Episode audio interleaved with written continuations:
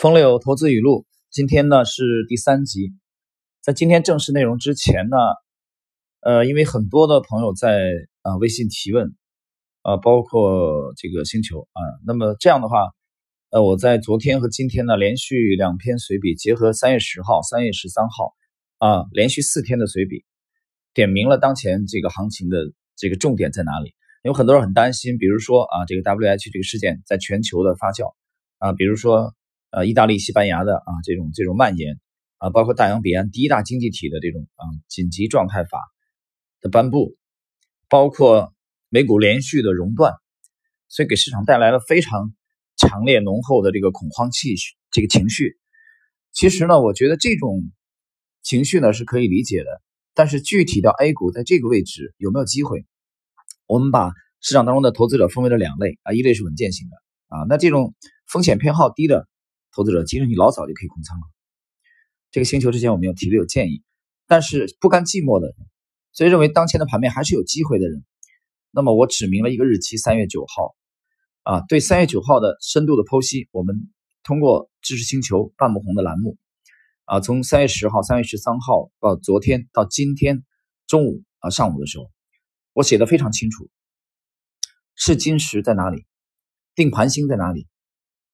千言万语化为一句话，三月九号，啊，所以对三月九号的呃这个判断，大家可以这个及时的去通过半不红的知识星球进行了解。当当前盘面的机会啊，可能很多人认为没有机会了，只有恐慌，但我们看到还是有机会啊，怎么去把握？好了，我们进行今天正式内容。第二十四啊，记者提问。说您是集中持股，不控制回撤，不做对冲。当遇到市场波动时，怎么应对？冯柳说：波动不是风险，虽然会影响点心情和机动性，其实很多市场风险都可以通过选股来化解。我大部分收益都是在熊市中完成的。你把个股想清楚就好了。从这里呢，我们能看到冯柳的这个特点啊，他讲了他大部分收益都是熊市中完成的。那之前的时候，在专访里边我也谈，我每年都把它当熊市做，我没指望你出现牛市，你有牛市当然更好。那就是说，我们的整个的这个思路就是围绕在立足于熊市啊，什么可以穿越牛熊啊？这些高阿尔法的这些成长股，我们只做这种成长股，模型的定位就是只做这种成长股。所以冯柳最后一句话讲了，你把个股想清楚就好了。这个想清楚就是你把个股的潜力。搞清楚，所以这个时候市场啊是熊市是牛市根本已经不重要了啊，市场的波动没有波动还是股市嘛，肯定会有波动的。所以重点从这里我们能看到很清晰的风流的特点，其实它是一个呃这个偏重于阿尔法型的啊自下而上的。你从这段话就能看出来，它是偏重于自下而上的啊，它并没有把对市场的波动啊放在研究放在首位，所以它不是一个严格的讲，它不是一个自上而下的风格。第二十五。很多人其实都在都是在各种纠结中错过机遇，却没有如愿规避掉相应的风险，啊，这话很有意思。你就比如当下啊，很多人认为这个美股是不是要崩啊？那不说 A 股是不是也会被牵连啊？被它崩掉，一起崩掉。所以纠结中错过机遇，那么想到了风险又没有去规避，是很多人投资没有做好的根本的原因。就是你要想 A 股和美股啊，一一方面啊。之前的全球化以后，全球联动性越来越强。A 股从之前九八年之前的这个相对封闭啊，到 现在的关联性很强，这是一方面关联性。但另外一方面，A 股和美股有没有区别？还是有区别。所以，我我觉得我们应该辩证的看。从零八年以后，美国股指的不断推高啊，期间的获利盘，无数的获利盘。那么 A 股的现在这个指数当下的这个位置，所以两个市场还是有区别，应该辩证的看待。而不不应该说一味的只是恐慌。二十六，投机是什么？风柳说，有人说是脱离价值进行的价格思考，是博傻。我觉得不对，那是自杀，没有讨论的意义。啊，这脱他认为脱离价格进行价格思考，啊是没有意义的。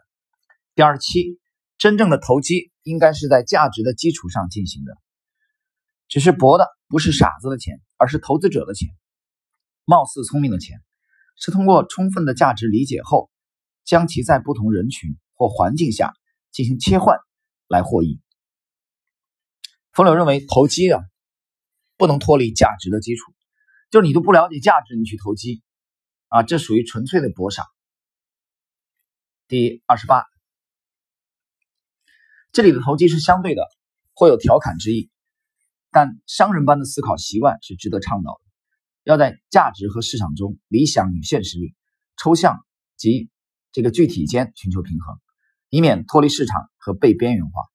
要知道，过分拘泥于计算，很可能会导致更无效益的投资，因为把资源配置在现金资产上是不产生任何回报的。呃，这个第二十八我要解释一下啊，主要是最后一句话，他认为把资源配置在现金资产上是不产生任何回报的。这个我觉得，任何的我们研究任何的投资大师啊，资管高手、基金经理，他的话、他们的做法，呃，其实都是有当时相应的历史背景。那么冯柳这句话也是这样的啊，我经常讲屁股决定脑袋。那冯柳认为现金是不产生这个回报的，这个我承认。啊，因为他是一个资管的这个人士，一个基金经理，对吧？我也经常的去看一些专业的高手 的访谈录。最近的这五五年，我想我看的应该不止一百位，啊，有这个文字版的，啊，有书籍，有这个，其实最早的是大概二十年前去读的这个，嗯，史前邦编译的杰克施瓦格那个，啊，翻译的国际九大投资基金经理访谈录，那是应该是我读的第一本。那这二十年读的应该有几百位了。啊，包括这个音频的，包括视频的，我发现一个特点啊，各位有没有发现？尤其在国内啊，做资管的，那么他除非他是做对冲的，不是做对冲的话，那么他二级市场，二级市场他只能做多嘛？那基本上只能做多啊。融券这个这个本身范围很小的，对吧？他基本上只能做多，买了股票涨才可以。所以你去看二以二级市场为主的基金经理的他们的观点啊，无论是这个视频、音频、文字。永远都是信心满满，啊，都是正能量的，都是看多的。他心里面其实有看空的时候，比如说某一年年初你采访他，他心里其实对今年市场不看好，但是他一定不会讲，他不会讲，他讲了就没生意了。还有生意吗？那投资者为什么还要把钱交给你今年打理呢？所以我觉得还是有这个问题，就是屁股决定脑袋。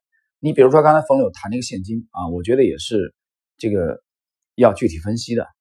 啊，在某些经济周期里面，现金，我认为也是一种投资。比如说，你不是扯吗？现金都没有，朋友都说了，现金没有投资收益的。我觉得要看经济处于什么样的周期啊。这个话题当然比较大啊，以后我们可以找机会再展开。好，二十九，我们要做的啊，应该是把握这个区间，理解自己以及他人的不同。寻找那些符合你财富观和价值理念的定性定量研究，不拘泥于估值与计算，认识到全雷打的产生根源是理念和对未来的感悟。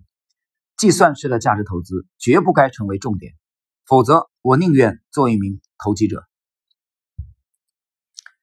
很有意思啊，这个很有个性。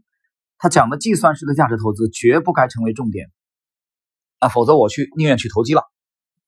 什么叫计算式的价值投资？我告诉你，原教旨主义的巴菲特的第一位恩师啊，巴菲特一生当中最重要的三个人，他自己讲。首先，他父亲老巴菲特；其次，格雷厄姆啊，他的这个恩师；第三，查理芒格。原教旨主义的价值投资，就典型的左侧买，不断的跌，不断的买，不断的买，不断的跌，等待市场修复 这个标的的价值。通过计算啊，它的 股价。啊，低于净资产等等等等，这个套路，你从这里能看清楚，冯柳对这个是摒弃的，或者说不以为然的，或者说不屑一顾的。啊，他认为这这不是他的风格。啊，虽然他也是这个偏向于价值投资的啊，他不不是一个静态的一个数字。他认为这个太刻太刻板太死板了，啊，不是这么搞的。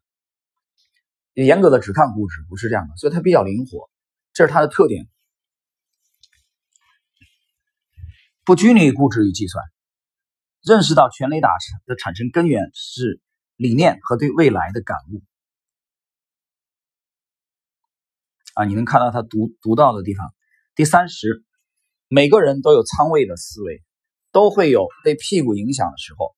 这些都是很自然的人性，不用去对抗它，利用好自己的情绪，引动它的变化，从而获得更多层次的思考与总结。这个啊，之前的两个问题我刚谈谈过这一点啊。由于你是资管人士，因为你只能做多，所以你的对媒体你只能喊多。所以这就冯柳讲的是有仓位的思维。由于你持有这个，你就只能看好它，没错吧？那你不看好它，你就空仓了呀。那由于你持有仓位，反过来又会强化你，你认为它应该涨啊，所以人性如此。这条呢是记者提问冯柳，他说你持股相对呃集中又长期投资啊，换手率是否很低？的时候，风流讲不要去对抗这个人性，利用好自己的情绪。第三十一，角度比深度重要，简单比复杂有效。当我们觉得需要深度和复杂才能解决问题的时候，有可能只是找错了问题点。啊，这句非常非常精彩，我觉得应该解读一下啊。角度比深度重要。啊，你的理解问题的啊，思考问题的这个角度比深度要重要。简单比复杂有效。啊，我们先说第一个角度。什么叫角度？我认为就是方向。什么叫深度？你挖掘的挖掘这个问题啊，研究的深度，思考的深度。我打个比方啊，不一定恰当。我把这个角度比喻为方向，深度比喻为努力的程度，对吧？研究挖掘的程度。那有一个人说啊，比如说我我现在要去从北京，这个我现在要去广州，一个人是从广州走到北京，步行，这是不是很慢？对吧？这这个效率很低的，相当低。但是呢，他从广州出来一直往北走，啊，他一直往北走。另外一个人坐高铁，啊，坐高铁，高铁从广州往哪儿呢？啊，往福州，往福州，他往东边去了。啊，他说我的这个深度，我的效率高啊，我的速度快，我每小时两百多公里啊，甚至三百公里。但是你方向错了，就你角度错了，你离目的地啊只会越来越远。所以巴菲特讲，即使在在错误的方向啊道路上奔跑也没有用。你方向跑错了，你跑得越快，那不是又偏离目标吗？所以他讲角度比深度重要，这讲第一句话。第二句话，简单比复杂有效。那么这个简单呢，我个人认为其实并不简单。啊，它是一个经过长期努力之后的，研究了相当多的复杂之后的一个升华的简单，并不是很多人认为的那种简单。这是第二句话。接下来，当我们觉得需要深度和复杂才能解决问题的时候，有可能只是找错了问题点。啊，你觉得必须要苦苦的研究的时候，啊，付出很多很多的努力才可能解决问题的时候，那你这个。你这个着手着眼点有可能就是有问题的，啊，不是正确的。这个我打还是打个比方啊，就生活中的啊，就比如男女之间的这个恋情也是，很多人都讲，我节目里以前也讲，总是很多人说这个好事多磨，我觉得这话挺扯淡的。你去看看有多少好事是多磨的呢？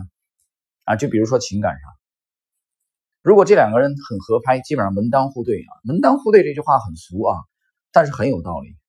两个家庭悬殊过大，两个人的成长氛围相差过大，完完全有可能这两个孩子的三观啊不近的，即使勉强的结婚，离婚也是大概率事件。所以什么好事多磨呢？不应该多磨啊！不停的吵架拌嘴啊，又复合，再分手再拌嘴，双方的亲戚也不和睦，这种状况下，这样的婚姻。诞生的婚姻能是一个高质量的婚姻吗？大家想一想，想一想。所以我觉得生活跟投资啊，其实是一起的。那么冯柳讲的这个啊，让我啊有了一些感悟。就是有的时候你的入场点正确，所以利弗莫尔讲啊，他中短线为主，我入场，我买进就要获利。他给这个时间限定的基本上三天啊，我这个。头寸必须得获利三天，那什么能证明我这笔交易是对的，是正确的？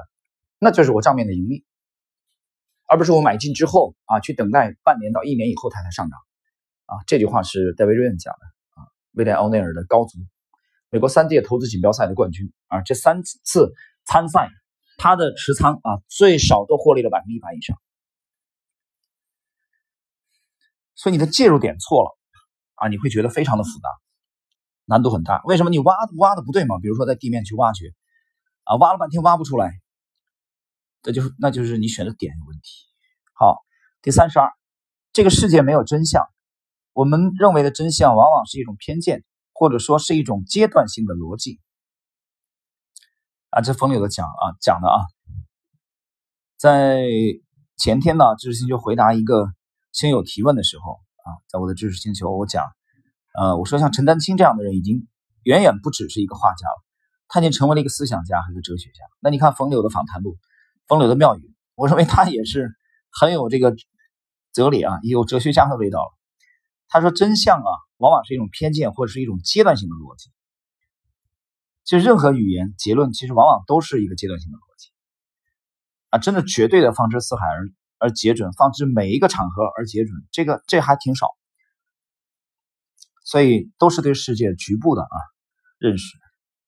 第三十三，不断审视并随时准备修正自己是非常好的习惯，但为了让自己不过于敏感，就必须把短期行为放到大情景之下去理解。第一个讲的不断审视自己并准备修正自己啊，这个其实就是。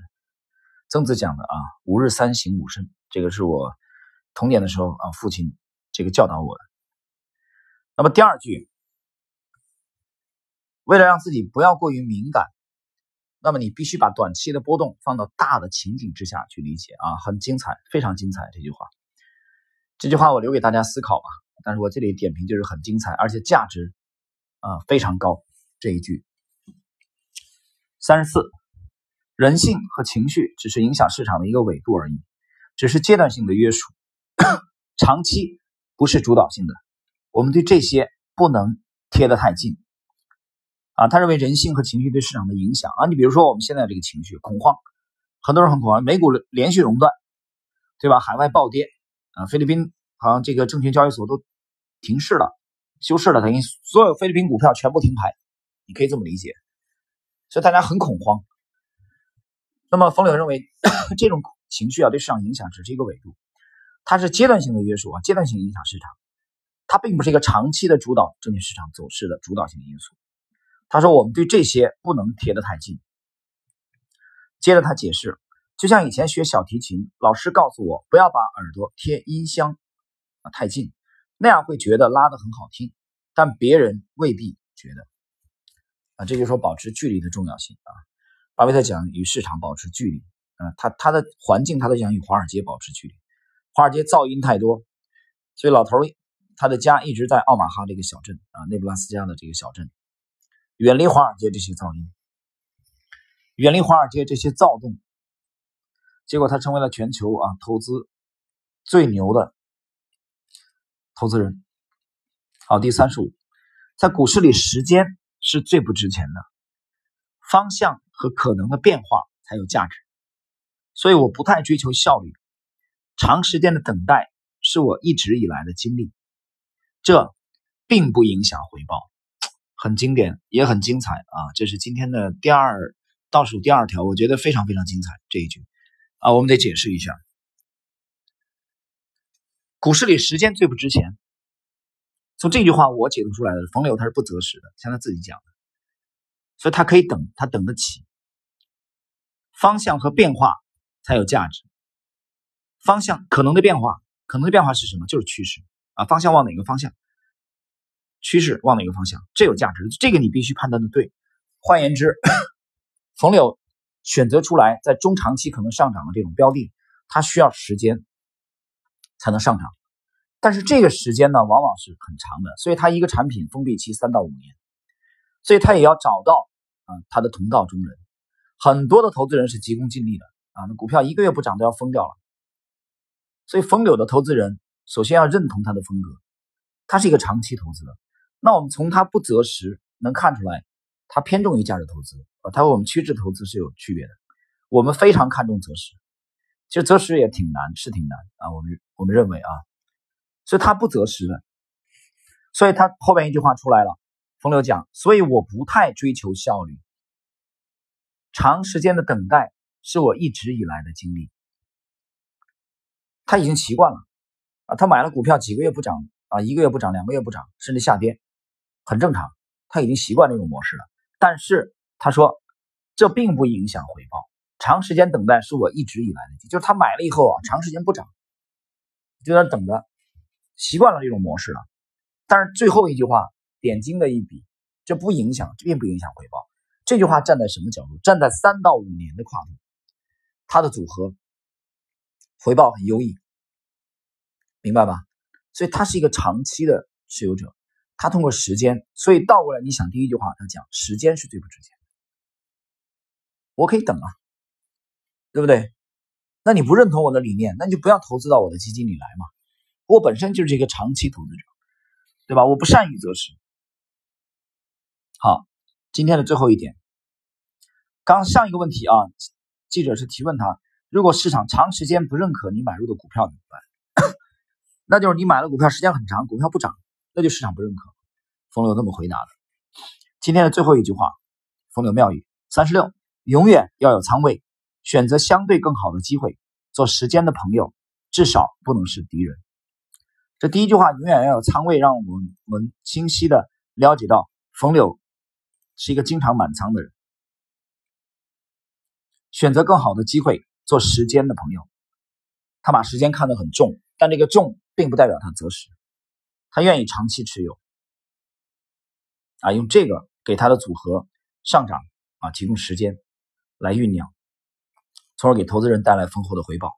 好了，朋友们，今天的这点时间，我们跟大家交流的《冯柳投资语录》的最后一部分，第三集的内容。好，我们今天的节目内容就到这里。